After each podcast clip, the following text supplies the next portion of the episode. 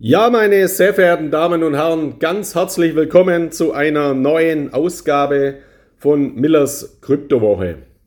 Ja, in dieser Woche habe ich Ihnen mal drei Themen aus den unterschiedlichsten äh, Segmenten äh, mitgebracht. Das zeigt zum einen die Vielseitigkeit äh, der Kryptowelt.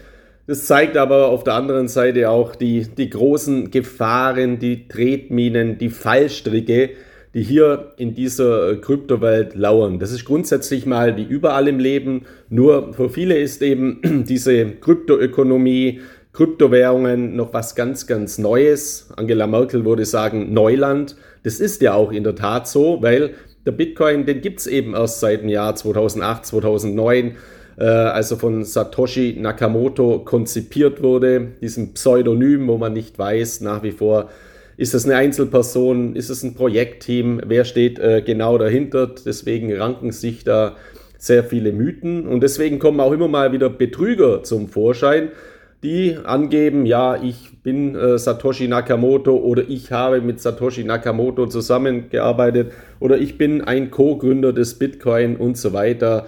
Und äh, ja, in der Regel sind das alles eben Hochstapler, die früher oder später auch auf die auf die Schnauze fallen. Entschuldigung für diesen Begriff, aber der trifft es eben ganz zu. Auf die Thematik gehe ich äh, heute mal ein, weil hier gibt es eine sehr, sehr erfreuliche Entwicklung.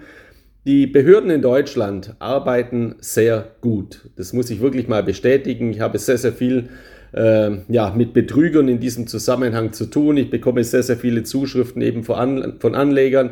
Ich stelle äh, selbst enorm viele Anzeigen bei den Staatsanwaltschaften, bei der Bundesanstalt für Finanzmarkt, äh, für Finanzdienstleistungsaufsicht in Deutschland, bei der FINMA, der Eidgenössischen Finanzmarktaufsicht in der Schweiz, bei der FMA in Österreich und bei der FMA in Liechtenstein und auch bei anderen Behörden. Und es ist wirklich ein Wahnsinn, was hier an Wildwuchs betrieben wird derzeit oder was hier an Wildwuchs am Markt zu finden ist und wie viele Betrugssysteme am Markt sind. Dazu eben äh, später mehr. Ein anderer Bereich, den ich heute noch aufgreifen möchte, ist äh, der Tod eines äh, Bitcoin, äh, ja, eines angeblichen Bitcoin-Milliardärs in Costa Rica. Das, also es handelt sich jetzt nicht um John McAfee, der ist ja im Gefängnis in Barcelona, nicht weit weg von mir, gestorben, beziehungsweise hat dort vor einigen Wochen oder vor zwei Wochen Suizid begangen. Darauf bin ich ja schon eingegangen. Es gibt aber noch einen anderen Fall aktuell nämlich Mircea Popescu. Ich weiß jetzt nicht, ob ich es richtig ausspreche. 41 äh, Jahre alt war der. Das war ein äh, Rumäne, der eben auch sehr frühzeitig Kryptobörsen selbst gegründet hat, in dieser Kryptoszene äh, tätig war, auch aber eine ganz, ganz dubiose Gestalt, hat ganz komische Tweets immer äh, herausgegeben und da gab es eben zu seinem Tod einen Bericht im, im The Independent. Also das ist eine internationale Zeitung, englischsprachige Zeitung. Und aus dieser Zeitschrift haben dann eben viele abgeschrieben. Viele deutschsprachige Zeitungen äh, eben diese Berichte übernommen und eben sehr, sehr unsauber übernommen. Weil ich habe dann auf einmal Zuschriften von Lesern bekommen, ob ich eine Gefahr sehe äh, für den Bitcoin, weil das ja dieser Mircea Popescu, ich muss auch ganz ehrlich sagen, ich habe den Namen schon mal äh, gehört gehabt, ab und zu mal, aber ich habe jetzt bei Weitem nicht so stark damit befasst, mit diesem Namen wie beispielsweise mit John McAfee, der ja eine Legende war und auf den man immer wieder gestoßen wird. Also mir war der jetzt relativ unbekannt. Erst mit seinem Tod bin ich jetzt mal wieder drauf gestoßen. Also ob das eine Gefahr für den Bitcoin ist, weil er eher ähm, ähm, so viel Bitcoin hat, wenn die jetzt alle auf den Markt geschmissen werden und so weiter. Und ich habe mir mal den Bildzeitungsartikel äh, dann angeschaut. Der lautet eben Krypto-Milliardär treibt Tod vor Costa Ricas Küste. Können Sie auf Bild.de auch äh, sich anschauen, was passiert mit seinem Vermögen. Und äh, interessanterweise steht, äh, die, der erste Absatz lautet hier, Mircea Popescu 41 war einer der Einzelanleger mit den meisten Bitcoins. Sein Wallet soll laut The Independent eine Million Münzen umfasst haben. Also wenn ich das so schreibe, er war der größte Einzelanleger äh, mit Bitcoin, eine Million Münzen, dann muss man ja davon ausgehen, das sind eine Million Bitcoin. Jetzt geht es aber weiter, da kommt ein zweiter Satz und umgerechnet zwei Milliarden US-Dollar wert gewesen sein. Ja gut, jetzt muss man eigentlich schon mal den Bericht hinterfragen, was ist jetzt richtig, weil 2 Milliarden US-Dollar, in Ordnung, wenn das da so steht. Äh, ich kann es natürlich auch nicht nachweisen oder so, ob er wirklich 2 Milliarden US-Dollar besitzt. Aber was ich natürlich berechnen kann, ist, dass eine Million Bitcoin natürlich weit mehr wert sind bei einem Kurs von rund 33.000 Dollar, nämlich äh, eben 33 Milliarden US-Dollar, als 2 Milliarden US-Dollar. Deswegen ist schon mal dieser ganze Bericht zu hinterfragen. Und dadurch, dass da steht, er soll eine Million Münzen besessen haben, gehe ich jetzt eben davon aus, das sind eben nicht nur Bitcoin, sondern auch andere Münzen. Und da ist es eben so, ich besitze weit über äh, eine Million Münzen, wenn ich alle meine Münzen zusammenrechne, also meine Kryptocoins. Ja, aber eben nicht Bitcoin, sondern da sind halt auch Kryptocoins äh, dabei, die haben äh, Centwerte oder weniger als einen Centwert. Und dadurch kommt man natürlich sehr, sehr schnell auf eine Million Münzen. Das ist ja überhaupt gar kein Problem. Aber man darf das eben dann so nicht schreiben. Und äh, die andere Frage ist dann, ob jetzt diese Bitcoin verloren sind, wenn jetzt eben die Angehörigen äh, die Private Keys nicht haben. Das ist jetzt einfach äh, Spekulation. Ich glaube aber nicht, dass das jetzt einen großen Einfluss eben haben wird. Jedenfalls keinen großen negativen Einfluss. Wenn, könnte der Einfluss eher positiv sein.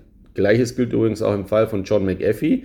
Sollten diese beiden äh, ja, Krypto-extravaganten Krypto, äh, ja, in der Kryptoszene extravaganten Kryptopersonen eben ihre Private Keys, ihre Zugangsdaten mit ins Grab genommen haben, dann würde ja diese Bitcoins dem Markt entzogen werden. Das heißt, die Angebotsmenge würde sich reduzieren und das ist grundsätzlich positiv, weil bei gleichbleibender Nachfrage erstes Semester Betriebswirtschaft und äh, eben sinkender Angebotsmenge steigt dadurch der Preis. Also nochmals, ich glaube nicht, dass es große Preisauswirkungen hat. Wenn, dürfte es eher positiv sein.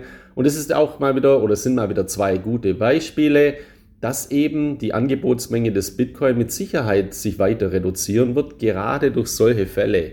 Nicht, dass da jetzt jemand große Wallets hat, aber es werden immer mal wieder Bitcoin eben verloren gehen, wo eben Menschen ihre Private Keys verlieren. Das war in der Vergangenheit, als der Bitcoin noch nicht so viel wert war, sehr, sehr häufig der Fall. Da wurden eben Festplatten mit Private Keys auf den Müll äh, geworfen, die heute hunderte Millionen äh, wert wären, die aber unwiederbringlich äh, eben verloren sind. Und deswegen gibt es ja auch von Analysehäusern Schätzungen, dass circa 20 bis 25 Prozent aller jemals gemeinten Bitcoin unwiederbringlich verloren sind. Das ist positiv für Sie, der Bitcoins hält, weil, wie gesagt, die Angebotsmenge reduziert ist. Was man aber auch daraus lernen muss, ist, seine Kryptowährungen auch so zu sichern. Erstens für sich selbst natürlich, beispielsweise auf Hardware-Wallets.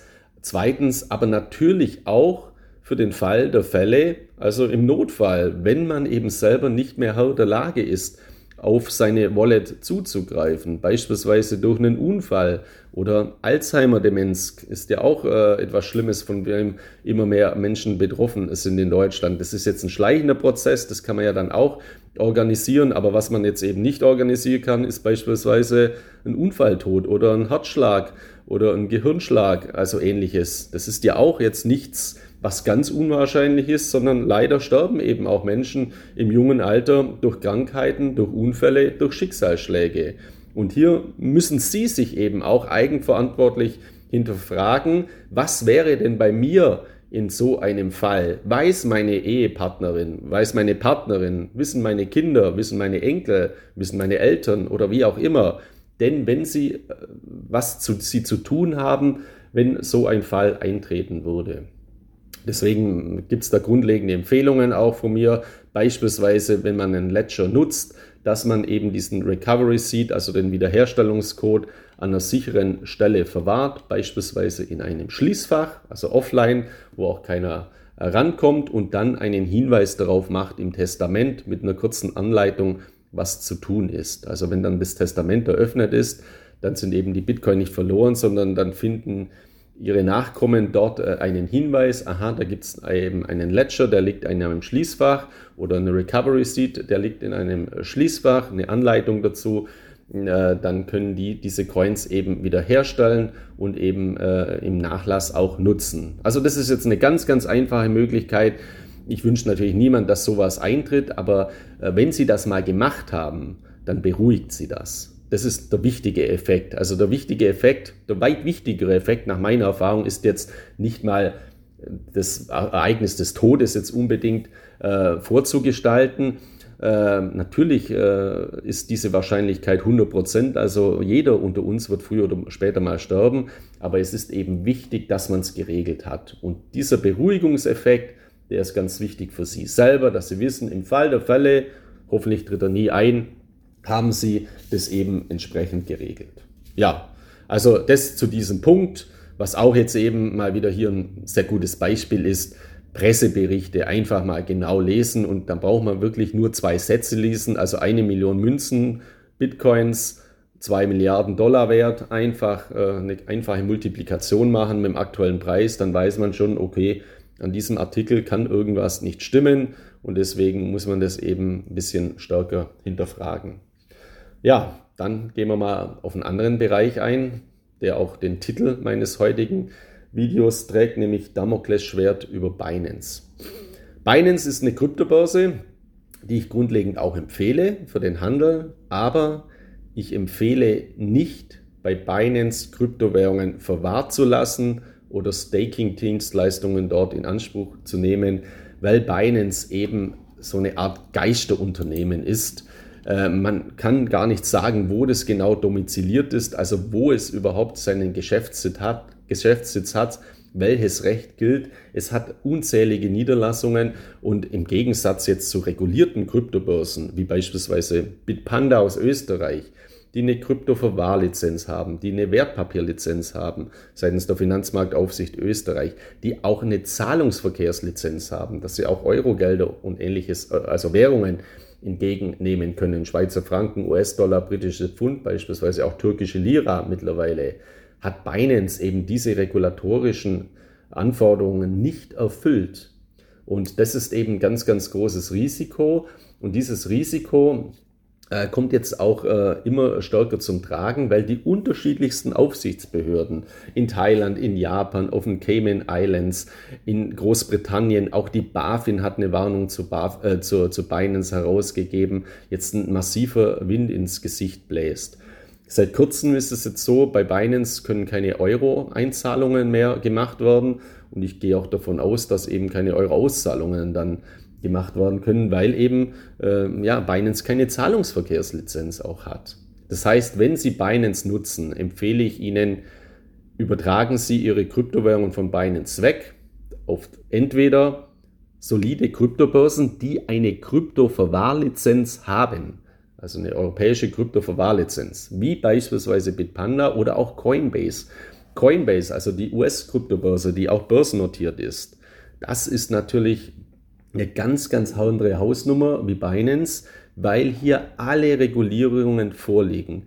Die äh, Coinbase hat jetzt als eine äh, der ersten Börsen beziehungsweise als erster Anbieter auch diese Zulassung in Deutschland erhalten. Auch da, die gilt dann natürlich auch europaweit, also für EU-Kunden, also nicht europaweit, aber innerhalb der Europäischen Union und innerhalb des europäischen Wirtschaftsraumes. Und dort sind sie eben auf der sicheren Seite oder auf der weit sichereren Seite wie bei Binance. Deswegen kaufen Sie durchaus ähm, Kryptowährungen bei Binance aber lassen Sie die dort nicht mehr liegen. Ich glaube jetzt nicht, dass die weg sind oder ähnliches, aber ich glaube halt, dass es Probleme gibt in Zukunft, die stark zunehmen werden, bis Binance eben seine regulatorischen Hausaufgaben gemacht hat, beispielsweise im Bereich Wegübertragen oder die Schnittstelle zur Fiat-Welt, also umtauschen wieder in Euro, rücktauschen in Dollar und ähnliches. Also da wird es weiter Probleme geben. Binance muss eben dort seine Hausaufgaben machen. Und das Beste ist natürlich, nutzen Sie Hardware-Wallets. Coinbase, Bitpanda, derartige Kryptobörsen bewerte ich als grundsolide, aber sie delegieren eben auch bei diesen Kryptobörsen ihre Private Keys an die Börsen. Sie haben sie nicht selbst in der Hand, sondern sie haben Login-Daten, Passworten, Username, mit denen sie sich einloggen. Aber die Private Keys, also der Besitznachweis zu ihren Kryptowährungen, der liegt bei der Kryptobörse. Und hier gilt das erste Gebot der Kryptoökonomie, der Kryptowelt, not your keys, not your coins. Sie müssen ihre Private Keys selbst in der Hand haben. Deswegen meine grundlegende Empfehlung, wenn Sie ein paar so Nebencoins auf Kryptobörsen herumliegen haben, die eine Kryptoverwahrlizenz haben, überhaupt kein Problem, wenn Sie die auch öfters mal vielleicht handeln. Aber Kryptowährungen, die Sie langfristig planen zu halten, über mehrere Jahre, allen voran natürlich den Bitcoin oder Ethereum als die Basis-Kryptowährungen, die beiden wichtigsten Kryptowährungen, ziehen Sie diese Kryptowährungen auf eine Hardware-Wallet wie beispielsweise den Ledger Nano X oder den Trezor Modell T. Das ist die grundlegende Prämisse, die Sie machen müssen. Und äh, das rate ich Ihnen ganz, ganz dringend. Allen voran, wenn Sie bislang oder wenn Sie noch Kryptowährungen bei Binance verwahrt haben, gehen Sie bitte weg von Binance. Zwei Banken, zwei große Banken haben jetzt übrigens auch Überweisungen zu Binance von sich aus schon gestoppt. Das ist einmal die Barclays Bank und einmal die Santander Bank hier bei mir ähm, in Spanien. Und ich gehe davon aus, dass eben hier weitere Banken folgen werden und re weitere regulatorische Maßnahmen erfolgen werden.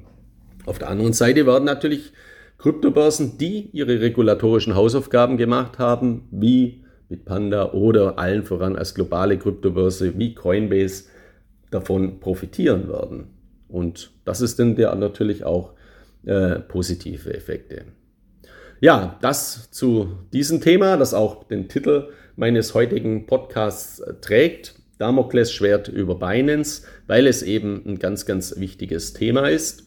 Ja, und dann äh, möchte ich noch auf einen aktuellen Fall eingehen, auf einen ganz brandaktuellen Fall, nämlich äh, am 1. Juli wurde äh, ein 48-jähriger Mann in letzter Sekunde am Flughafen in Frankfurt am Main festgenommen. Ähm, voraus gingen Ermittlungen der Kriminalpolizei Erding und der sogenannten Zentralstelle Cybercrime Bayern, ZCB. Mit dieser Zentralstelle Cybercrime habe ich auch schon öfters zu tun gehabt. Ich war ja auch schon mal bei, äh, in München, also bei, bei Aktenzeichen XY äh, zu Gast. Äh, hatte ich auch Kontakt mit dem Bundeskriminalamt und beim Landeskriminalamt. Und äh, dieser Fall war äh, eben so, dass hier ein 48-jähriger Mann äh, verhaftet wurde mit einer, mit einer Frau. Also ich weiß jetzt nicht, ob die Frau seine Partnerin äh, war oder ist.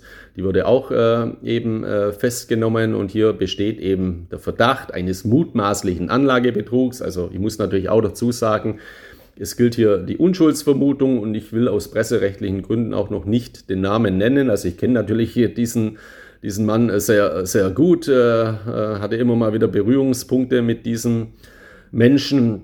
Ich habe den von Anfang als vollkommen unseriös äh, erachtet und ich werde dann äh, in absehbarer Zeit, auch wenn der Prozess dann mal eröffnet ist und wenn das alles mal dann ins Laufen kommt, äh, sicherlich äh, diesen Prozess medial begleiten, dass ich darüber berichte. Also der Vorwurf ist jetzt, dass eben 62 Bitcoin hier veruntreut wurden äh, durch ihn, der hat auch so ein Ponzi-System eben angeboten, so ein Scam-System, wie, wie, wie so viele am Markt sind. Hat eben den Menschen erzählt, da gibt es ein Bitcoin-Investitionsmodell, gebt mir eure Bitcoin und ich vermehre die. Da machen wir ja so eine Art Pensionsmodell äh, draus und in ein paar Jahren bekommt ihr dann mehr Bitcoin äh, zurück. Äh, und ähm, der hat auch einen YouTube-Kanal betrieben. Der hat sehr, sehr gut reden können. Also das muss ich sagen. Also das kann er immer noch wahrscheinlich. Äh, also rhetorisch war das sehr gut. Auch fachlich war das in Teilen wirklich ganz, ganz gut. Manche Dinge waren dann eben vollkommen absurd äh, dass er eben ähm, gesagt hat, ja, ja, er ist Co-Gründer vom Bitcoin, also er hat in dieser Gruppe mit Satoshi Nakamoto quasi zusammengearbeitet und so weiter. Dafür gab es nie Belege und das ist natürlich kompletter Unsinn. Das ähm, war einfach an den Haaren herbeigezogen. Er hat dann auch Doktortitel verwendet und Professortitel. Und das, ist, das sind jetzt eben Dinge, äh, ja, einfach ein Hochstapler. Und äh, das wird sicherlich dieser Prozess dann auch zum Vorschein bringen. Ich kenne selber drei geschädigte Investoren, denen ich alle geraten habe, auch äh, Strafanzeigen zu erstatten. Die haben auch Strafanzeigen äh, erstattet. Und hier ist mir nochmal wichtig, weil ich habe immer wieder, also ich bekomme jeden Tag Zuschriften zu irgendwelchen Betrügereien. Und viele, äh, vielen, denen ich dann zurückschreibe, haben sie denn schon eine Strafanzeige bei der Polizei gemacht, sagen mir dann, Miller, das bringt ja sowieso nichts. Die Mai Polizei, die haben ja gar keine Ahnung. Das ist ein Irrtum. Selbstverständlich, wenn Sie jetzt eine Polizeidienststelle auf dem Dorf besuchen und Ihre äh, Anzeige erstatten, dann hat der Polizeibeamte auf dem Dorf jetzt keine Ahnung von Kryptowährungen. Das muss er aber auch nicht haben, sondern der nimmt diese Anzeige auf und leitet sie, wenn Sie jetzt zum Beispiel in einem bayerischen Dorf oder in einer bayerischen Kleinstadt zur Polizeidienststelle gehen, äh, dann leitet der eben diese Anzeige weiter an die Abteilung für Wirtschaftskriminalität und dann gibt es eben diese Zentralstelle Cybercrime Bayern und diese Zentralstellen gibt es auch in anderen Bundesländern. Und da sitzen Cyberspezialisten. Also die können dann schon äh, ja, eruieren, was ist denn da überhaupt passiert, wie ist dieser Betrug abgelaufen und dann gehen die Ermittlungen ins Laufen. Und bei dieser Person, die jetzt eben in Frankfurt am Flughafen Gott sei Dank endlich festgenommen worden ist. Da sind diese Ermittlungen auch zwei, drei Jahre jetzt gelaufen. Und jetzt, äh, manchmal malen die Mühlen der Behörden eben langsam, aber ich verstehe das auch. Das ist hochkomplex, sowas aufzunehmen, sowas zu recherchieren. Dennoch ist es eben sehr erfreulich, dass es jetzt äh, gelungen ist, den Mann festzunehmen und ihm jetzt eben auch den Prozess zu machen. Also der, der Haftbefehl äh, wegen gewerbsmäßigen Betruges ist auch in Kraft gesetzt, äh, ist auch wegen Fluchtgefahr äh, eben ja, in Untersuchungshaft. Jetzt ist ja auch klar Fluchtgefahr, wenn er am Flughafen festgenommen wird, dann wollte er eben jetzt noch mal kurz abhauen und das ist eben eher nicht gelungen. Also zwei Dinge. Erstens, ganz, ganz wichtig, wenn Ihnen irgendjemand was verspricht, eine Rendite bei Kryptowährungen, wenn irgendein Arbeitskollege in ja ein Sportkamerad oder wie auch immer kommt und sagt, ich habe da eine neue Kryptowährung oder ein neues Kryptosystem und äh, dann kommt da noch ein Link, wo der wieder Provision bekommt und so weiter. Bitte Augen auf. Also da müssen alle Alarmglocken bei Ihnen klingeln. Sowas gibt es nicht. Alles, was immer auf so einer Vermittlung beruht, und das ist eben meine Erfahrung, stellt sich mit annähernd hundertprozentiger Wahrscheinlichkeit im Kryptobereich als Scam-Ponzi-Betrugssystem heraus. Das ist einfach meine langjährige Erfahrung und ich habe da wirklich umfassende Erfahrung. Ich werde ja auch immer wieder verklagt und juristisch belangt von den ho hochdubiosesten Anbietern, die dann eben Geld einsammeln, können sie noch immer zeitlang Anwaltskanzleien bezahlen, die massiv gegen mich vorgehen. Ist mir aber egal, ich habe auch äh, genug Luft, um äh, solche Prozesse zu machen. Mir macht es sogar riesig Spaß, äh, diese Prozesse dann äh, zu führen. Und am Ende des Tages bin ich immer noch da und alle anderen, die gegen mich immer vorgegangen sind, sind mittlerweile mehr oder weniger am Ende. Und wenn wieder mal jemand Neues kommt, dann werde ich so lange kämpfen, bis ich auch den Sieg davontrage, weil ich eben davon überzeugt bin, dass man diesem Wildwuchs Einhalt gebieten muss. Und ich bin auch jedem unter Ihnen dankbar für Zuschriften, für Hinweise. Ich verwende natürlich Quellangaben auch absolut diskret. Aber ich bin überzeugt, zum Beispiel bei der Finanzmarkt Österreich, Finanzmarktaufsicht Österreich, bin ich mit Abstand derjenige, der am meisten äh, Anzeigen erstattet hat, also Hinweise gegeben hat. Auch bei der BaFin durfte ich da relativ weit vorne sein und ich sehe es ja immer dann an den Warnmitteilungen und Meldungen der BaFin.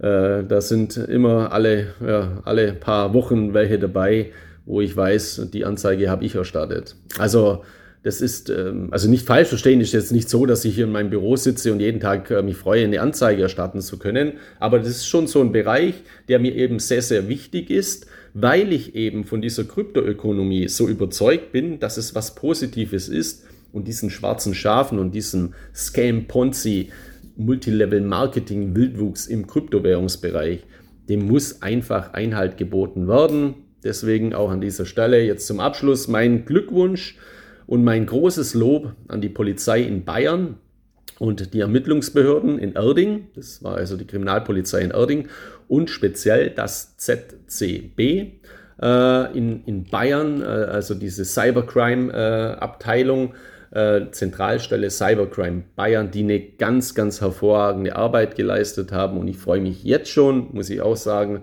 wenn dieser Prozess gegen den 48-jährigen Mann, äh, der eben den Menschen ihre Bitcoins weggenommen hat, mutmaßlich äh, eröffnet wird. Und ich bin dann gespannt, wie dieser Prozess auch ausgehen wird.